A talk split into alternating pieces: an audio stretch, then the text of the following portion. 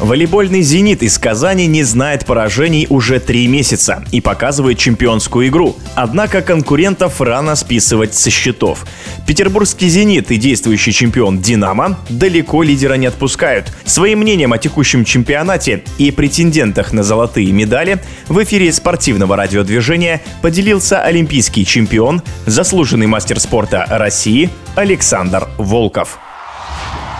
Чемпионат достаточно интересный. Идет постоянная борьба за лидерство. Могу отметить четыре команды. Это «Зенит Казань», «Зенит Санкт-Петербург», «Динамо Москва» и «Локомотив Новосибирск», которые претендуют на медали. И будет борьба за первое место, я думаю, среди этих четырех команд. За счет чего казанский «Зенит» может стать чемпионом в этом году. За счет командной игры, за счет сплоченности и хорошей, в первую очередь, своей игры.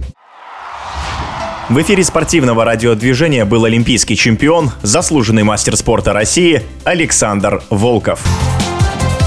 Решающий.